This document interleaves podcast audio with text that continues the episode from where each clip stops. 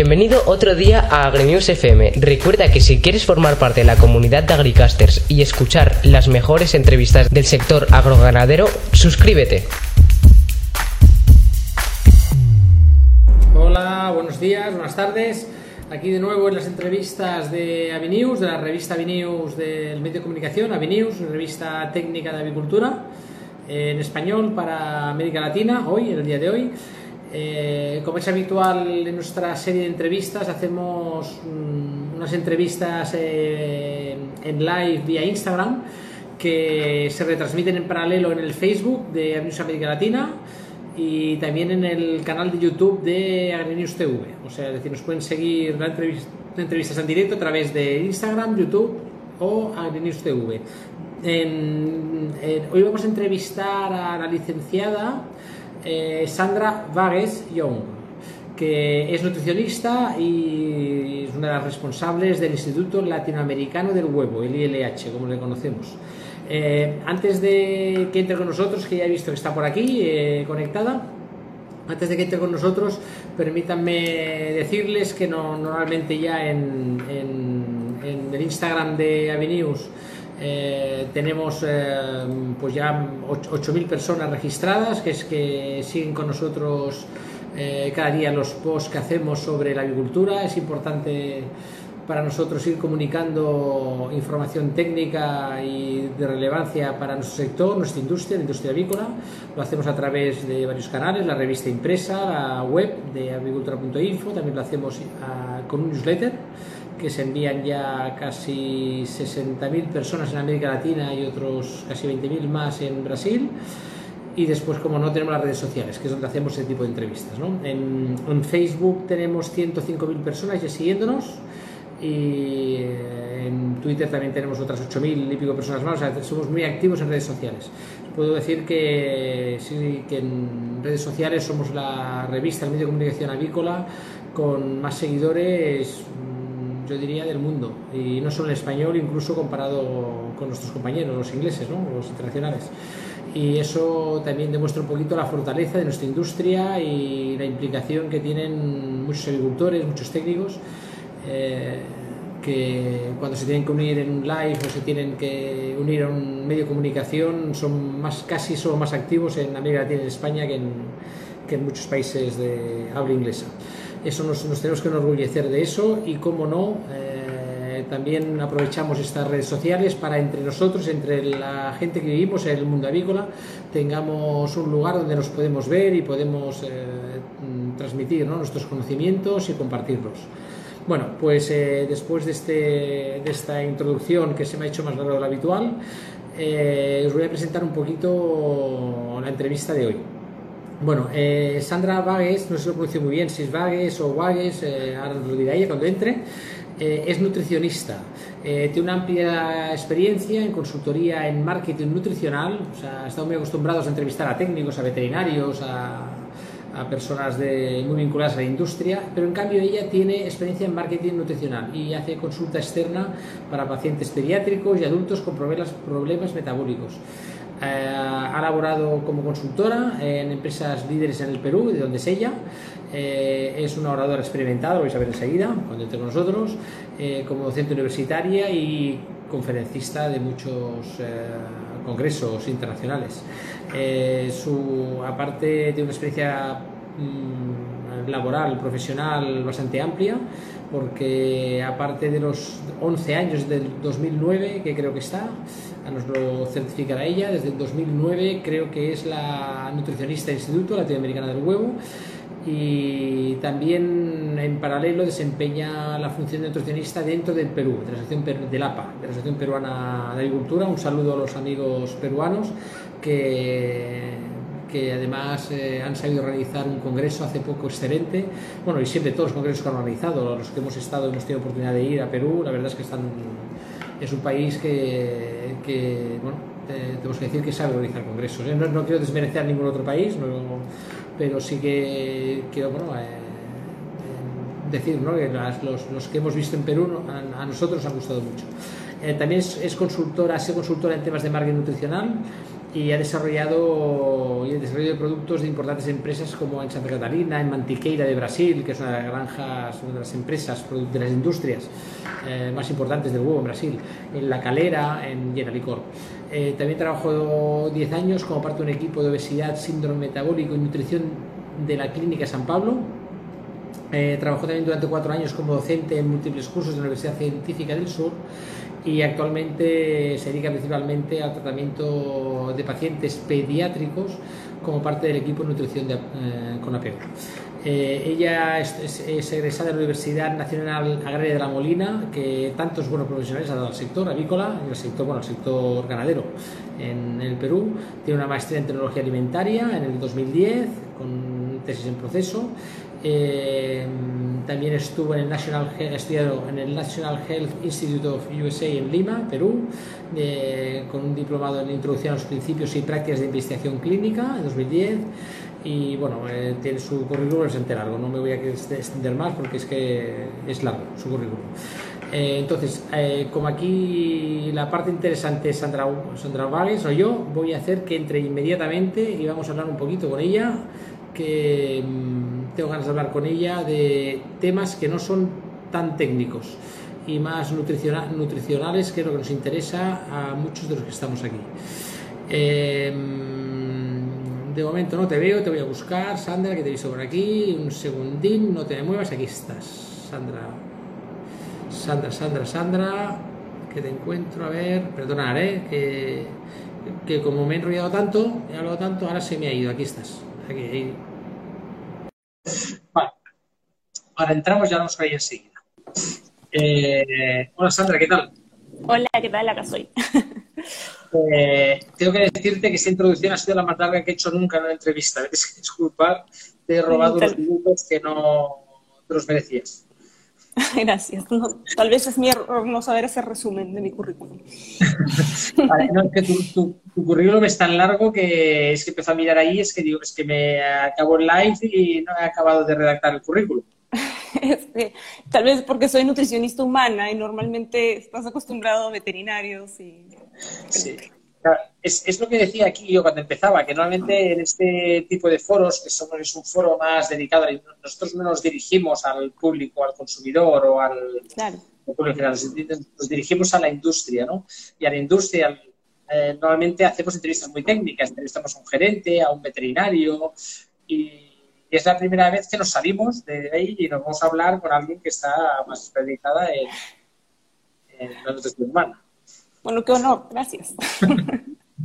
Entonces, eh, bueno, eh, quiero empezar por el principio. Yo estuvimos hace un tiempo entrevistando a Javier Prida, que es tu compañero dentro del Instituto Latinoamericano del Huevo.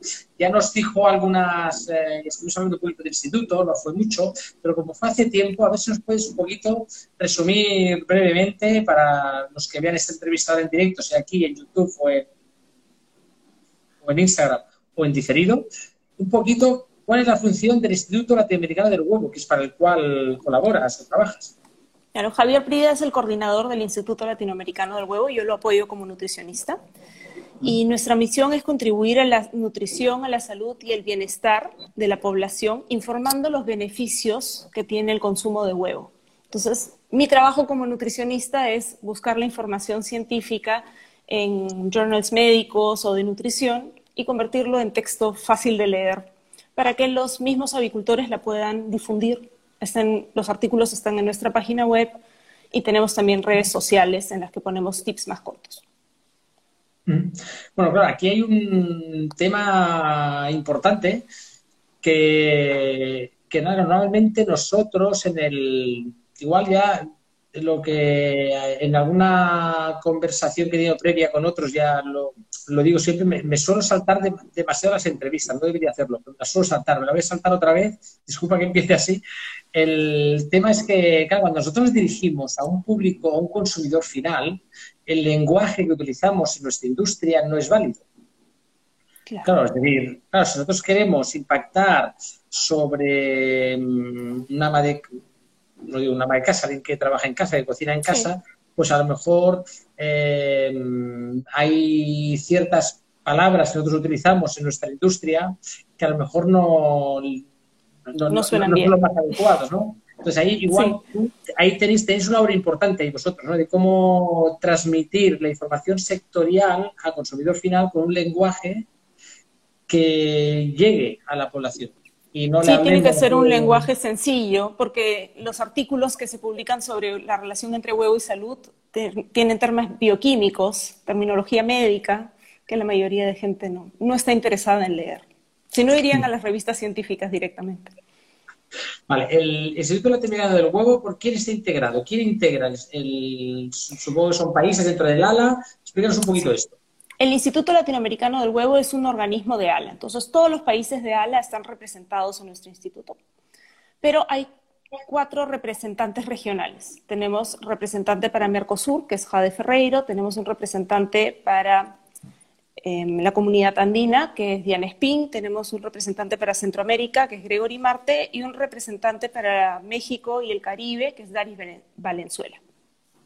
Y además está Javier Prida como coordinador y bueno, yo como nutricionista.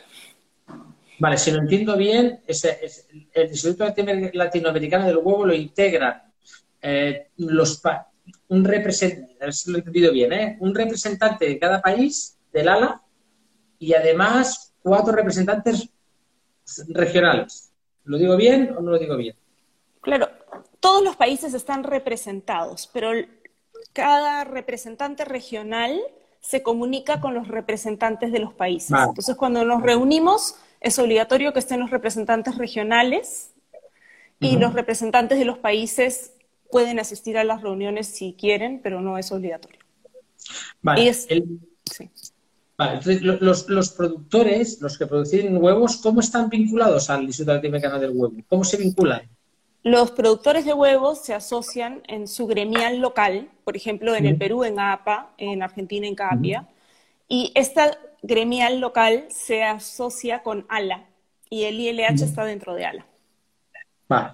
Em, entonces, tú un poquito ya nos has dicho un poquito que eres la persona que transmites, bueno, que pones un poquito más toda esta información científica, la, la digieres un poco y la lanzas un poquito más digerida al sector, ¿no? Y al, dentro del... El, el, ¿Hace esa función, ¿tienes alguna función más dentro del ala o es solo exclusivamente eso? Bueno, doy congresos, voy a congresos cuando me invitan en diferentes países y en este momento por Zoom, como todos. Y también em, organizamos el, el, concurso del huevo de oro cada dos años, en lo que antes era el Congreso Latinoamericano de Avicultura y ahora es OBUM. Ajá, muy bien. El, ahora vamos a hablar del huevo de oro. eso que lo hemos hablado en varias entrevistas y es un tema curioso. El, eh, antes he dicho que llevabas 11 años en el ILH. No sé si me he equivocado o no, pero sí, ya van a ser 11 años. Sí, bien. Vale, entonces, llevas 11 años. En estos 11 años, ¿qué cambios has visualizado tú? ¿Cómo has visto que ha evolucionado todo desde estos 11 años que llevas dentro del instituto? Me parece que se está organizando cada vez más el sector. Cada vez hay más movimiento en las redes sociales y más países se presentan, por ejemplo, al huevo de oro con, con campañas para medios virtuales. ¿no? Antes casi todo era radio, televisión, algo de BTL y cada vez Internet es más fuerte. El, explícanos un poquito qué es eso del huevo de oro, porque el que lo, bueno, los que lo conocemos ya hemos hablado lo sabemos, pero el que vea esta entrevista dentro de unos, de unos días o dentro de un año y que no sepa esto del huevo de oro, que es, lo busque por internet, que busca huevo de oro y salga esta entrevista, explícale un poquito en qué consiste ese concepto, qué es el huevo de oro. El huevo de oro es un concurso que se lleva a cabo entre las gremiales eh, que son miembros de ALA y se premian las mejores campañas publicitarias por internet, en medios escritos, BTL, radio, televisión. Bueno, cada año vamos cambiando un poco las categorías, nos vamos acomodando a la situación actual. Pero lo importante es que se reconoce el esfuerzo de los gremios que participan en ALA por fomentar el consumo de huevo en sus países y también hay una categoría que va dirigida al sector salud. Se premia al gremio que mejor trabajo ha hecho con los médicos, las enfermeras, los nutricionistas para romper los mitos que a veces limitan el consumo de huevo en algunos países. Eh, tú que tienes experiencia en esto, a ver cómo lo digo, la comunidad científica humana, vamos a decir, los que se dedican humanos, quizás nos han hecho mucho daño a nuestro sector en el pasado y, quizás hay aquí un trabajo todavía que hacer ahí. Sí, en muchos países hay bastante camino por recorrer, incluido el Perú en esto. Las nutricionistas, los nutricionistas en general en la carrera, como estudiamos mucho sobre alimentos, solemos tener bastante información sobre el huevo. Pero los médicos y las enfermeras llevan un curso que se llama bioquímica y nutrición. Y ellos, la parte nutricional que ven es más la parte interna, no tanto la parte de la comida. Entonces, algunos no están bien informados y en la carrera no tienen cómo enterarse. Entonces, es nuestra labor también transmitir la información y hacerlos ver que en realidad en los últimos 60 años se ha demostrado claramente que el huevo no hace daño. Más bien nos hace daño perdernos de él. El, ahí que, que ¿Cuáles, ¿Cuáles son las principales, vamos a decir, los premios que habéis dado dentro de esta categoría de huevos de oro? ¿Cuáles son los principales trabajos que nos puedas comentar que se hayan hecho con médicos y que hayan ganado premios rompiendo estos A ver, ahorita lo que me acuerdo es, por ejemplo, Chile va a todos los congresos médicos y congresos de cardiología, ponen un stand, este, tienen a alguien que, que da una conferencia cuando se les da la oportunidad. En Argentina también se está haciendo lo mismo, se va a los congresos, este, tienen una nutricionista de planta que va a las universidades, va a los congresos, igual pasa en Panamá, tienen una nutricionista que va a, los, a, los, a las universidades a capacitarlos, a los médicos, a los nutricionistas, a las enfermeras. Mm. Entonces, son varios los países, me quedo corta, ¿no? no los puedo mencionar a todos. Sí, no, bueno, es un trabajo importante porque aquí en España sí que, yo estoy en España, radicado, situado, aquí en España la asociación local de, este país ha, tenido, ha tenido un trabajo duro y arduo con todos los, los médicos porque, claro, hasta, es que hasta hace relativamente poco aquí se decía que el huevo provocaba colesterol y que no consumieran huevos. Se decía esto hasta relativamente poco. Y claro, esto lo bueno, lo que dices, poquito, ¿no? Que si este, eh, hay, hay profesionales que igual antiguamente no estaban tan Em, tan enfocados la carrera ¿no? para estudiar nutrición y cómo afectaban en concreto un huevo sobre la nutrición, pues claro, se han creado falsos mitos que han hecho mucho daño. Entonces, eh, ese trabajo creo que ahí es importante seguir ahí. Sí, es un trabajo importante. Mira, esto empezó en la década de los 60, cuando se descubrió la molécula de colesterol en el plasma sanguíneo. Y entonces se relacionó con el alto riesgo cardiovascular y se comenzó a limitar el consumo de huevo. En realidad, Estados Unidos puso el límite, pero Estados Unidos y Canadá tienen reuniones conjuntas y Canadá nunca tuvo límite al consumo de colesterol. Entonces ha sido un tema de interpretación de la evidencia científica. Bueno, eso, en las, las interpretaciones han sido siempre lo que nos han llevado, a todos, en la política y en la sociedad. Las malas interpretaciones nos han llevado un poquito siempre por malos caminos, ¿no? Pero, pero ya en el 2015 se han rectificado y han incluido el consumo de huevo y han eliminado el límite de, colesterol de sus guías alimentarias y poco a poco el mundo está siguiendo. Mm. Em, claro, vosotros que estáis muy acostumbrados a este tipo de estudios y trabajáis con campañas de ese tipo, ¿me puedes hablar un poquito de qué, maneja, qué estadísticas se manejan en América Latina de consumo de huevos por regiones, por países, o cómo está la situación del huevo en, Latinoamérica? El consumo de huevo en Latinoamérica es mayor al, promedio mundial. El promedio mundial está en 170 huevos y en Latinoamérica debemos estar por encima de los 230. ¿Por qué? Porque tenemos en Latinoamérica a México, que es el primer consumidor, tenemos a Argentina, Colombia y a Uruguay, que están ahí quinto, sexto y séptimo, si no me equivoco. Entonces, ellos nos elevan el nivel mira, yo te tengo que reconocer que yo soy un, yo personalmente soy un consumidor de cerca, no voy a decir que llego a los mil huevos al año, pero a, los, a superar los 700 los supero. Porque una de las costumbres que yo tengo cada mañana cuando me levanto es me tomo dos huevos cada mañana. Es una muy buena costumbre. cálculos sale, sale, o sea, yo soy un promotor del huevo, que sea Excelente. Y, no, tengo colesterol. Muy bien, eres, prueba de que es un mito. A la mayoría de gente no le sube el colesterol. Incluso las pocas personas que sí les subiría el colesterol, no se altera la relación entre el colesterol LDL y el HDL y por lo tanto no aumenta el riesgo cardiovascular. Incluso en diabéticos ya está demostrado que pueden comer dos huevos diarios. Mm. Entonces, eh, claro, usted es nutricionista. Es, ¿Quién mejor para que nos explique en qué está compuesto el huevo? Eh, qué, composición tiene el huevo? el huevo tenemos bueno, una cáscara que es principalmente carbonato de calcio. El carbonato de calcio no se absorbe muy bien. Si uno quiere comer la cáscara de huevo, porque me hacen esta pregunta, tenemos que primero hervir la cáscara del huevo durante 10 minutos. Después se deja secar y se muele. Y este polvo se mezcla con una fruta cítrica, puede ser zumo de naranja o zumo de limón. Y de esta manera parte del carbonato de calcio pasará a citrato de calcio que se absorbe mejor. ¿Cuál es el pues porcentaje de absorción? No he encontrado ningún estudio, pero se forman burbujitas y eso es evidencia de que se está dando la reacción química. Ah, o sea, si entiendo bien, si yo tengo problemas de calcificación y necesito calcio, la cáscara de huevo puede ser una opción. La cáscara de huevo, es más, la cáscara de huevo eh, es una de las cosas que, de suplementos que se dan a muchos animales para que pues, suministrarles calcio, precisamente. Es que es, puro calcio, es 95% calcio.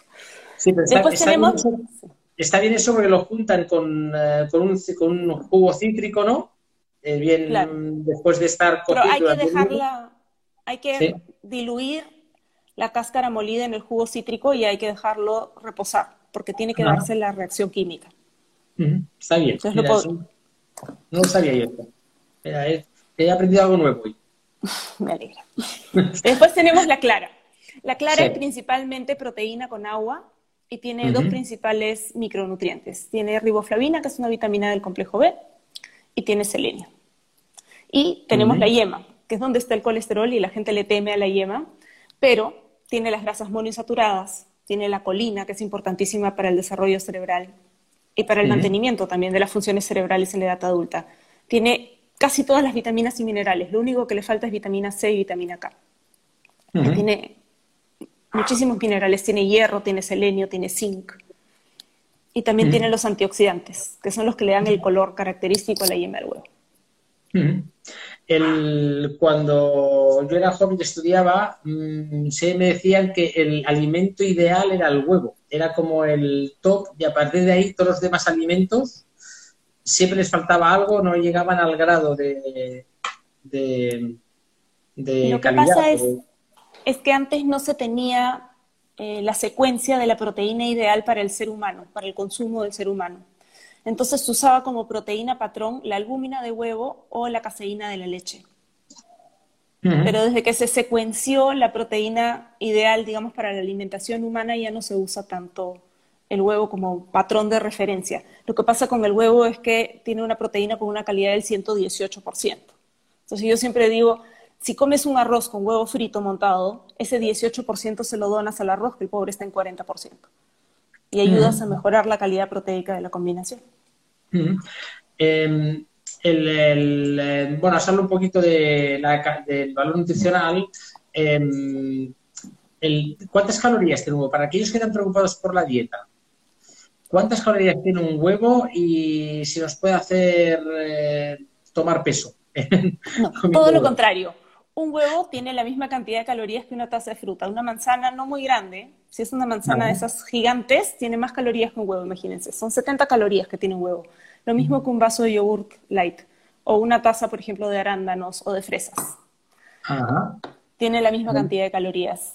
Y el huevo llena más. Entonces, hay estudios que demuestran que la gente que desayuna, como tú, dos huevos, en vez de un pan, por ejemplo, con la misma cantidad de, calorías, se siente satisfecho más tiempo y consume menos alimentos a lo largo del día. Mm. No, sí, yo te, eh, mira, te tengo que reconocer que yo por la mañana me tomo dos huevos, me lo tomo siempre, mm, no sé cómo le decís ahí en Perú, en tortilla, ¿no? Tortilla omelette. omelette. Eh, y me sirve hasta la hora de comer o almorzar, ¿no? O sea, no, no tengo, me quedo saciado. Con un café y dos huevos me quedo saciado hasta la hora de comer. Tengo que reconocer que a mí me funciona. Perfecto. Sí, es una buena estrategia. El, el, ¿por qué el huevo se considera un alimento funcional? Porque además de tener nutrientes y además de aportar los beneficios de todos los nutrientes que tiene, tiene los fosfolípidos que ayudan a que la absorción de esos nutrientes sea extraordinariamente buena. Y también la absorción de los antioxidantes y de la colina. Entonces, esto le aporta al cuerpo beneficios adicionales a los de la simple suma de los nutrientes que contiene el huevo.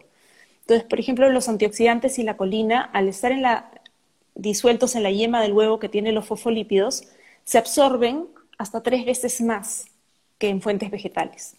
Y ese es un gran beneficio. O sea, tiene, tiene un componente sinérgico, ¿no? de, algún sí, aumenta la biodisponibilidad, ¿no? que también lo conocen los animales. Ah, el, el, bueno, aquí me preguntan de alguien que ha entrado a última hora de cuál era el tema, ya le he aclarado que estaba hablando con, contigo y con Sandra Vagues, he dicho ahí Vagues, ¿no? Vagues. Vamos a hablando de, de, nutrición, del huevo y nutrición. Em, vale, el, hay, yo tengo una pregunta aquí que te voy a reformular un poquito, ¿eh? porque te, iba, a pedir que nos hablaras un poquito de los mitos, que ya hemos hablado un poquito de los mitos, ¿no? del colesterol y esto, pero también hay otro mito que aquí quiero, bueno, mito, hay otra, un tema que quiero introducir aquí, es, el, y nos están preguntando sobre el tema de la salmonela. La salmonela siempre está muy vinculada al huevo. Es como la espada de Damocles que siempre nos, ponen, ¿no? Cuando alguien tiene una infección por salmonelosis, lo primero que preguntan, ¿has tomado alguna mayonesa o huevo para estado? No, no, no puede ser otra cosa, tiene que ser huevo. Entonces, hablan un poquito de eso, de cómo está la situación de la salmonela, la prevalencia, o cómo si realmente eso es un, es un problema actual en, en el huevo. Bueno, diferentes países tienen diferentes tasas de prevalencia. No estoy tan al tanto de las tasas individuales, Sé que se puede manejar bastante bien en las granjas, pero es un riesgo que persiste. Entonces el consumidor tiene que saber que cada vez que toca un huevo crudo, su envase tiene que lavarse las manos. Yo lo veo, es un problema en mi casa porque yo veo a mi esposo cocinar y casca los huevos y después se limpia la mano embarrada en, el secador con el que seco los platos limpios. Y estoy, no, lávate las manos. porque, bueno, es, un riesgo que persiste porque es un alimento natural que viene de la granja como es, ¿no? Sería lo mismo con leche cruda, es lo mismo con una carne cruda o incluso con un vegetal que no hemos lavado aún. Tenemos que tener ciertas precauciones, pero algunas personas pues no han llevado microbiología. Entonces, simplemente hay que recordar que el huevo de preferencia se come cocido. Si es que vamos a comer un huevo crudo como una mayonesa, tiene que ser un huevo fresco, porque reduce el riesgo de que, esté o sea, de que haya ingresado la salmonela. Y cada vez que tocamos el huevo tenemos que lavarnos las manos. Hasta ahora no me ha pasado nada. Bien. El, la, vamos a ponernos en, la, en, en, una base negativa. Vamos a pensar que compramos unos huevos, no sabemos si tienen salmonela, pero resulta que tienen salmonela. ¿Cómo puedo evitar el riesgo em, que no me afecte a salmonela. Yo sé que, bueno, todos sabemos que cocinándolo es como cuando eliminas salmonela, pero que, hay unos mínimos, hay un tiempo, una temperatura, algo que ya inactive o elimine la salmonela de alguna manera para que nos afecte. Sí, sí, definitivamente. Tenemos que cocinar el huevo hasta que veamos que la clara está totalmente sólida. Es una forma fácil de saberlo. Entonces, por ejemplo, si hacemos un omelette, este, no tenemos normalmente mayores problemas, pero cuando hacemos huevo revuelto hay personas a las que les gusta que quede muy, muy líquido. Ese es un riesgo. ¿sí? Lo mismo sucede con el huevo pasado. El huevo, acá se llama a la inglesa. Si el huevo no se cocina por lo menos seis minutos, es probable que la clara no esté totalmente cocida. Eso significa que no alcanzamos la temperatura para inactivar a la salmonela. El, puedes hablar, o sea, hemos hablado un poquito, porque como he ido saltando las cosas, ahora vuelven a salir por aquí, pero ustedes nos hablar que actualmente hay diferentes estudios que avalan el consumo del huevo. ¿Qué, mm, ¿Nos puedes decir algo sobre estos hallazgos y qué mitos existen al respecto? Sí, a veces vemos en, en, las noticias los titulares un poco contradictorios, pero lo que sucede es que a veces salen estudios epidemiológicos que no favorecen al huevo, pero son solamente observaciones. Todos los estudios clínicos concluyen lo mismo. El consumo de colesterol alimentario no afecta significativamente los niveles de colesterol en sangre. en promedio, por cada 100 miligramos de colesterol que consumimos, aumenta el nivel de colesterol en sangre en 2.2 miligramos por decilitro. Y la norma es que es normal hasta 200, entonces 2.2 no es muy importante. ¿sí? Y incluso las personas en las que aumenta, se mantiene la relación entre colesterol LDL y HDL, los conocidos colesterol bueno y colesterol malo, que cada uno tiene su función. A mí no me gusta llamarlo malo porque tiene su función. Pero, en fin, se mantiene la relación, por lo tanto no aumenta el riesgo cardiovascular. Los estudios clínicos son, son bien claros en eso. Lo que sucede es que hacemos estudios poblacionales y observamos, a ver, este grupo poblacional que come y a ver cuánto tiempo viven y de qué se mueren. Y a veces hay coincidencias. El, bueno, tengo, tengo que, bueno, el, tengo que decirte que hemos hecho algunas entrevistas y hemos hablado de epigenética, que es otro mundo. dentro del canal de Agrinews TV hay entrevistas sobre epigenética muy interesantes que hablan mucho sobre esto, ¿no? que hay muchas poblaciones que ya no es un tema solo de un consumo de alimento, es, hay otros factores en la región, climáticos, genéticos, que afectan a esto. No solo es el consumo de un huevo. Sí, bueno, y la flora intestinal es algo que también se está estudiando mucho en ese campo porque es, un mundo mm. El, claro, yo mm, te he reconocido que tomo más de 700 huevos al año. Eh, claro, yo quizás eh, soy una excepción a la regla, ¿no? Pero ¿cuánto es el, cuánto es el con, qué es lo que se recomienda consumir de huevos? Mm, diariamente o anualmente? ¿Hay un máximo, un mínimo? ¿Tenéis establecido eso? En realidad los requerimientos y los límites se dan para los nutrientes, no para los alimentos en sí. Entonces, siempre fue raro que hubiera un límite al consumo de huevo, porque nadie puso el límite al consumo de mariscos, solamente al huevo le cayó con el tema del colesterol. Mm. y desde que... el marisco sí que tiene colesterol. El marisco sí y desde que desde que se ha eliminado la restricción al consumo de colesterol, no tenemos por qué restringir la cantidad de consumo de huevos. Entonces, yo siempre pienso que, por ejemplo, una persona o vegetariana puede consumir más huevos que un omnívoro, porque nosotros tenemos otras fuentes de proteína de origen animal. Pero podemos comer huevos todos los días. Yo también desayuno todos los días dos huevos y si en la noche hicimos una tortilla, también la como. yo, yo, llegué a comer una vez siete huevos, ¿eh? Y hice huevos para mí, para mis hijos, para todos, nadie quería comer, uno se levantó tarde, el otro que no tiene hambre, al final me lo comiendo yo y un día me comí siete huevos y no me pasó nada, ¿eh? Riquísimo. ¿Hay alguna edad que se recomienda mm, consumir huevos o antes de una edad que no se recomienda consumir huevos por alguna razón? ¿O a partir de qué edad se puede empezar a consumir huevos?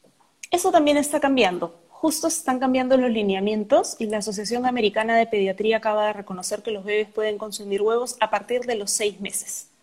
Esto reduce el riesgo de que aparezca la alergia. Antes se recomendaba introducir la yema alrededor de los siete meses y esperar para la clara a los 11 o 12 meses según el país. Ahora ya no. Ahora debemos dar el huevo entero a los seis meses. Y si el niño tiene alto riesgo de desarrollar alergias porque tiene problemas dérmicos, si tiene eczema, entonces con supervisión médica se introduce el huevo a partir de los cuatro meses. ¿Por qué con supervisión médica? Porque a los cuatro meses el bebé no debería comer. Es una excepción solamente en niños de alto riesgo. Eh, está bien, está bien. una que nos preguntan eh, sobre qué aporta el huevo sobre el sistema inmunológico. Si tenéis información sobre ello. Sí, para el sistema inmunológico el huevo tiene una vitamina muy importante que se está estudiando mucho en este momento, que es la vitamina D. La vitamina D la producimos en nuestra piel a partir de los rayos ultravioleta del sol, pero bueno, los que están en Lima en esta época del año no ven el sol. Entonces tenemos que recurrir a nuestros, a nuestros depósitos de vitamina D del verano eh, y también a los alimentos. Hay muchos alimentos lácteos, por ejemplo, enriquecidos con vitamina D, pero el huevo es uno de los pocos alimentos que tiene grandes cantidades de vitamina D de forma natural. Y la vitamina, eh, dos huevos aportan el 10% de nuestras necesidades diarias de vitamina D. Aparte del huevo, tiene las vitaminas del complejo B, que son muy importantes para la regulación del sistema nervioso y también del sistema inmunológico. Y tiene vitamina A. La vitamina A es importante para la salud de la piel y la piel es nuestra primera barrera de defensa, ¿no? La piel y las mucosas. Entonces, piel y mucosas sanas evitan el ingreso de patógenos. Además, el huevo tiene hierro y tiene selenio y tiene zinc. El hierro es importante no solamente para la hemoglobina, para transportar el oxígeno, sino también para mantener fuerte el sistema inmunológico y combatir toda clase de virus. Y también el selenio y el zinc son importantes para el crecimiento, pero también para la multiplicación de las células inmunológicas. Y entonces, en caso de que uno contraiga una infección, es súper importante consumir suficiente zinc y suficiente selenio, porque de esta manera nuestro ejército defensor se puede multiplicar. Eh, sabes mucho sobre el huevo, ¿eh? la nutrición, te tengo que reconocer. 11 años, 11 años. sabes mucho sobre el huevo. Se me están ocurriendo cosas, ¿eh? Ahora de, para comunicar. Ya hablaremos de esto más.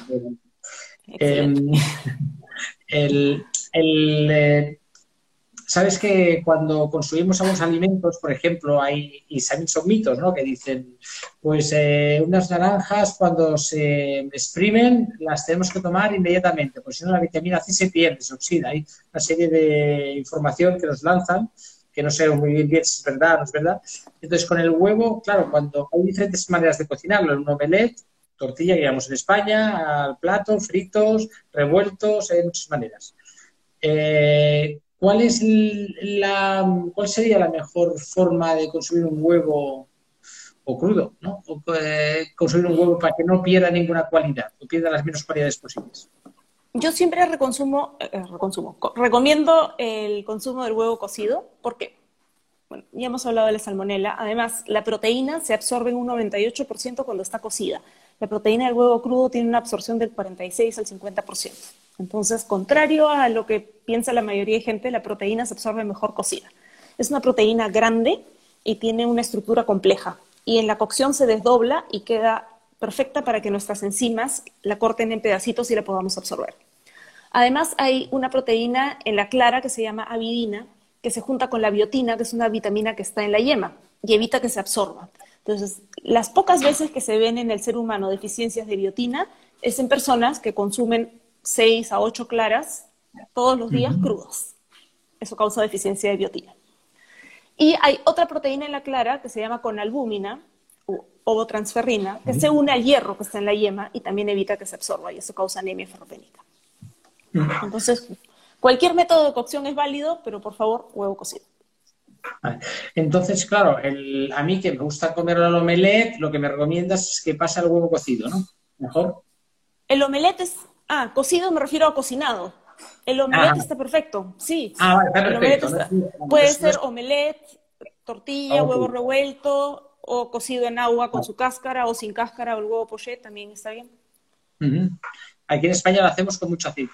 mucho aceite y... Pero es aceite de oliva. Sí. Mientras no se... Si se usa un aceite de buena calidad y no se recalienta el aceite, no hay ningún problema. Aumenta, aumentas calorías al plato, pero pero no genera problemas de salud. Vale, yo me quedo con el dato que el 98% de la proteína que tiene el huevo es em, accesible ¿no? para, para, el, nuestro organismo si es cocinado. Exacto, se absorbe en un 98% en el huevo cocido, cocinado. Cocinado, ok.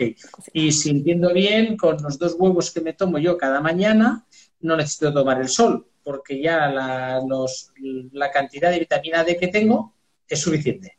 No, sí necesitas tomar sol, porque cubre el 10% de tus necesidades diarias de vitamina D. Ahora, si quieres cubrir, si tienes sol en este momento en España, todavía tienen sol, si expones los brazos con polo de manga corta y la cara sin bloqueador durante 15 minutos, eso cubre tus necesidades. el, ¿Qué consejos daría a una persona para la compra y la conservación del huevo? Porque claro, yo tengo, claro, ahora yo voy a poner en, me voy a una vivienda y compro huevos que los pongo en la nevera, no los pongo en la nevera, los pongo fuera, eh, cómo los conservo, o sea, tengo que los tengo que limpiar, mojar, limpiar o no, ese tipo de cosas que haya. ese tipo de cosas me he hecho acordar. El otro día llegó mi delivery de huevos y muy amablemente la persona que repartía los huevos roció mis huevos con alcohol. Ah. Casi me muero. Pues, yo no. Bueno, ya, entonces. Ya tenemos huevos alcoholizados. Tenemos huevos alcoholizados, entonces, por todo pasa. Hay que comprar los huevos de un productor de una granja que uno confíe, ¿sí? Que sepamos que tiene un buen, buen manejo. Una vez que los traemos a la casa, los guardamos en un lugar fresco. Puede ser dentro de la nevera, nosotros decimos refrigerador, o puede ser afuera en un lugar fresco, pero nunca expuestos al sol. De preferencia hay que guardarlos en, en el envase en el que vienen y no estarlos manipulando. No debemos lavar el huevo antes de guardarlo, porque el huevo tiene muchos poros por los cuales podrían entrar los microorganismos, pero está cubierto por una capa que se llama cutícula, pero esta cutícula se disuelve en agua. Entonces, si nosotros lavamos el huevo, lo vemos más limpio, pero lamentablemente está más expuesto.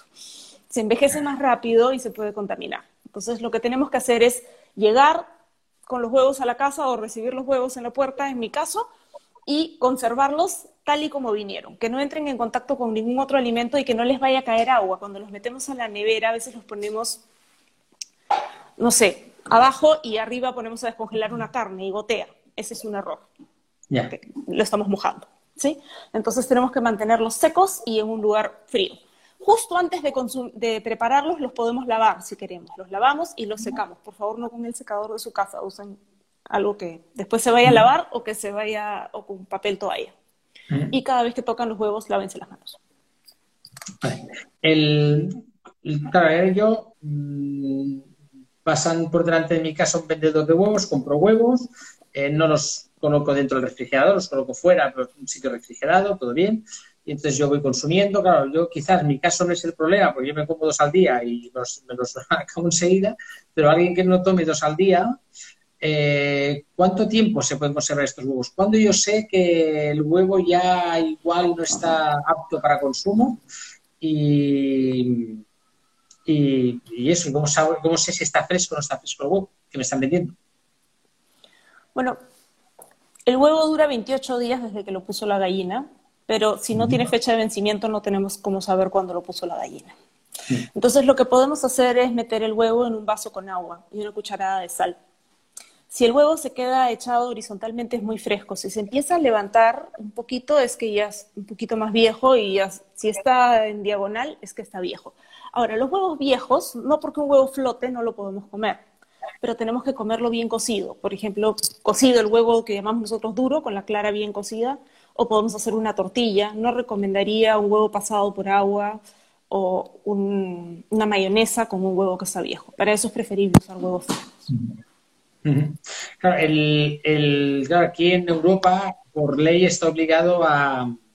Los huevos vienen con la fecha de, de, de presta, de, exactamente, lo ponen todo referente a y además incluso con un número muy largo que te dice hasta la granja, ¿no? Salir. Eso igual en Latinoamérica no es tan habitual. No, eso está muy bien porque eso ayuda a la trazabilidad, ¿no? Si hubiera algún día un problema ya se sabe exactamente de dónde vino ese huevo. Pero acá no es el caso. Acá muchos huevos incluso no tienen fecha de vencimiento.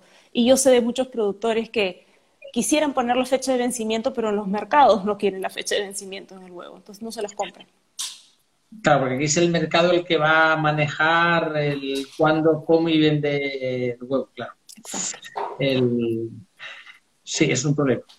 es un problema. Es un problema social, ¿no? No, es, no son los agricultores. sí, no son los agricultores, no es, de la, no es de la industria. O sea, es un problema que va más allá de la industria. Pero igual que pasa solo en el huevo, puede pasar con cualquier otro producto. Que no fresco, o sea, que no con una carne, con cualquier cosa, está claro. Em, entonces, hay, hay, otra pregunta, o sea, hay, hay regiones o zonas que se consume el huevo de cáscara blanca y regiones que se consume el huevo de cáscara marrón. Es decir, la, la composición del huevo y la nutrición de los componentes, los componentes del huevo cambian o son exactamente iguales. ¿Cómo diferencia un, un tipo de huevo? Bueno, la, la diferencia en el color de la cáscara depende de la raza de la gallina y no afecta en nada el valor nutricional las gallinas que ponen huevos blancos son más eficientes, o sea, tienen que comer menos para poner más huevos, pero más allá de eso no hay ninguna diferencia. Si la gallina está bien alimentada, el huevo va a tener una excelente calidad nutricional, sin importar el color de la cáscara. Acá en el Perú hay de los dos, pero la gente favorece los huevos marrones o pardos. Sí, bueno, sí que es verdad que el huevo marrón, si hay algo que está un poquito más sucio, queda más desapercibido. En el huevo blanco enseguida se ve la suciedad en el huevo. Sí, eso es cierto. El, entonces ahora, el, bueno, esto tema del huevo blanco y huevo, mm, huevo marrón eh, depende claramente de la genética. Pero vamos a hablar del sistema de producción. O sea, un huevo que está producido por gallinas, vamos a decir, aquí en Europa le llamamos camperas, ¿no? O, el suelo, que está en el suelo. respecto a una gallina enjaulada, eh, hay diferencias. Eh,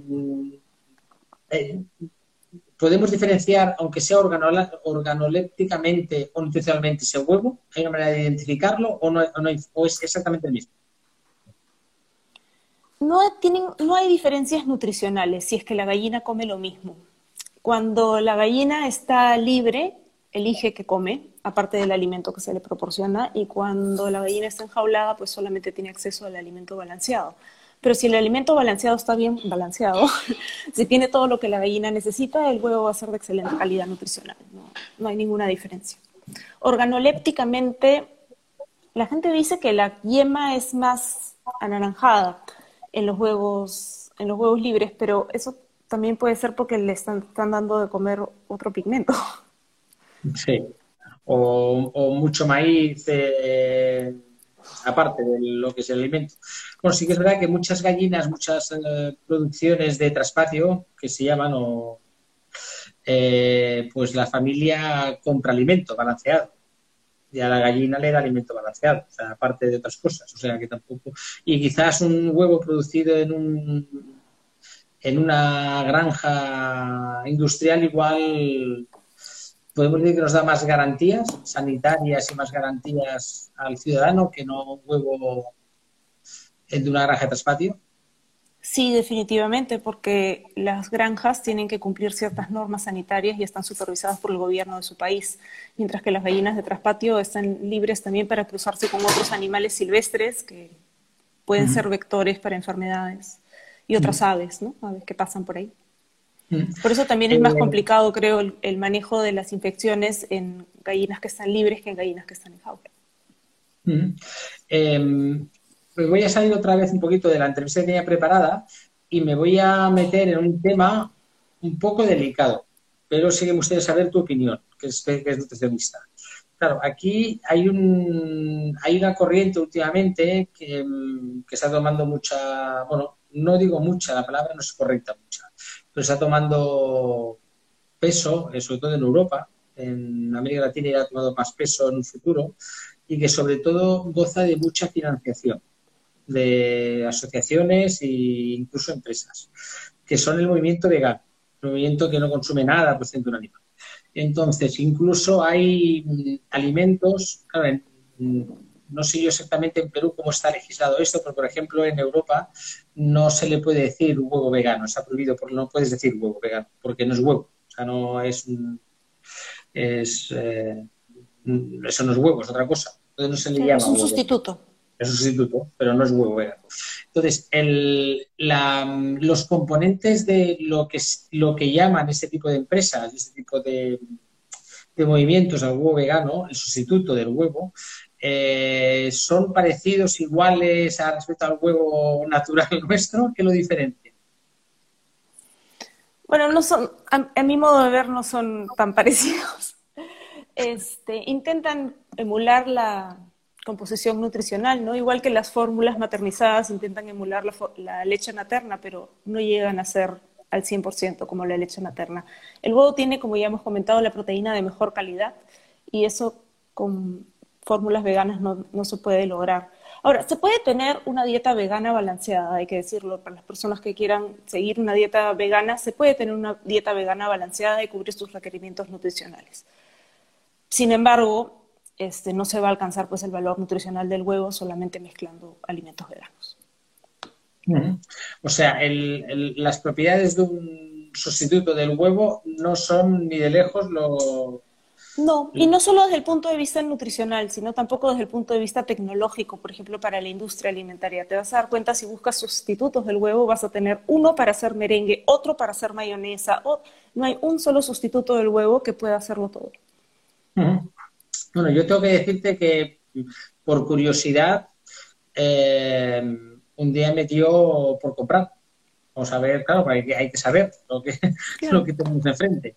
y tengo que decir que cuando lo probé no era igual que el huevo, pero se parecía mucho, mucho. ¿eh? El sabor se parecía mucho, parecía un huevo, la verdad. Eh, lo que sí me di cuenta yo en las instrucciones, cuando empiezas a leer, aquí, ¿no? Empiezas a leer eh, la composición, empiezas a ver símbolos raros. A guion no sé qué, A guion no sé cuánto, A no sé cuántos, que yo no sé al final si eso es tan natural como se trata de venderse en los medios. Mira, justo en la mañana estaba leyendo un artículo que comparaba diferentes tipos de dietas y su impacto sobre el, sobre el medio ambiente. Y justamente lo que decían es que efectivamente la dieta vegana puede tener un menor impacto ambiental, ¿no? un menor impacto en cuanto a emisiones, a uso de tierra, a uso de aguas, siempre y cuando los veganos se alimenten de alimentos naturales. Cuando los veganos empiezan a recurrir mucho a sustitutos muy similares a los productos animales que son altamente procesados, esta brecha se reduce considerablemente. Entonces ese es el problema, ¿no? Cuando quieres hacer un queque sin huevo, ya, la linaza y el plátano llegan hasta cierto punto, pero no te van a dar nunca la misma textura. No, y aparte que, bueno, eso ya es cosecha mía, voy a decir que, que, cuando yo era pequeñito veía películas futuristas donde iban en una nave espacial a otro planeta, ¿no? Y en la nave espacial te daban una pastillita así y te decían, mira, esto es el almuerzo de la mañana esto, y, y te lo tomabas y ya me he comido la ración. O sea que si seguimos esta línea vamos a acabar comiendo una cosa que no sabemos bien, bien quién es, que nos van a decir, o sea, al final vamos a, bueno, no sé si así, ¿no? Pero como vamos a tener un alimento balanceado 100%, vamos a ver siempre lo mismo, es súper aburrido, ¿no? Esta dieta.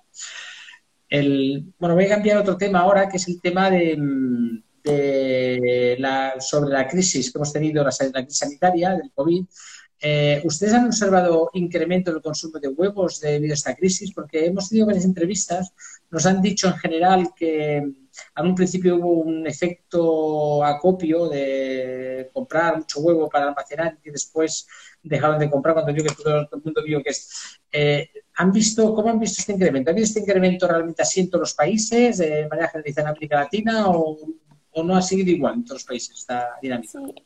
En general ha habido un aumento en el consumo las primeras tres, cuatro semanas y después se normalizó. Em, en el Perú no fue tan marcado, por ejemplo, como en Argentina. O sea, acá donde vivo yo siempre conseguía huevos. Tal vez no podía elegir, pero algún tipo de huevos había en el supermercado. No fue como el papel higiénico, que ese sí desapareció. Pero sí, en Argentina parecía que hubiera escasez, digamos, ¿no? Pero ya se reguló es, ese, ese, incremento del consumo que ha habido, sobre todo en Argentina y en algunos países en un principio, ¿se ha mantenido, o sea, se ha conseguido mantenerse o se ha vuelto a la misma consumo no. de... No, no se ha mantenido. Fue un pico de unas semanas y, ya volvieron a su consumo habitual. Vale, eh, yo más o menos todo lo que te quería preguntar ya te lo he preguntado. Eh, si alguien quiere preguntar algo, es el momento de hacerlo. Y si tú quieres añadir algo sobre el huevo, algo que no hayamos dicho, que no haya introducido en esta entrevista, pues libremente puedes hacerlo. Gracias.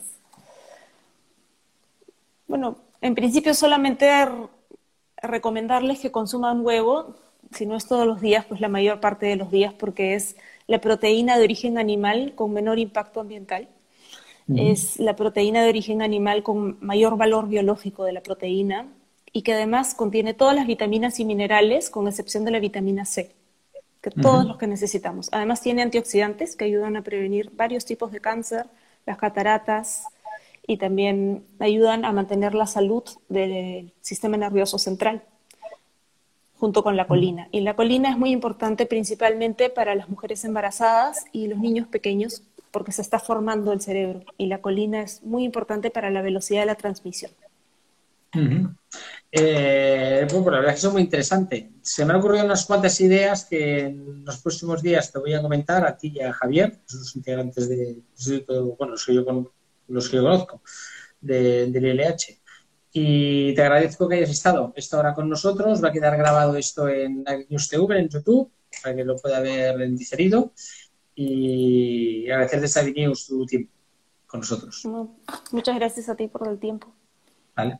Pues un abrazo y un saludo a todos han seguido.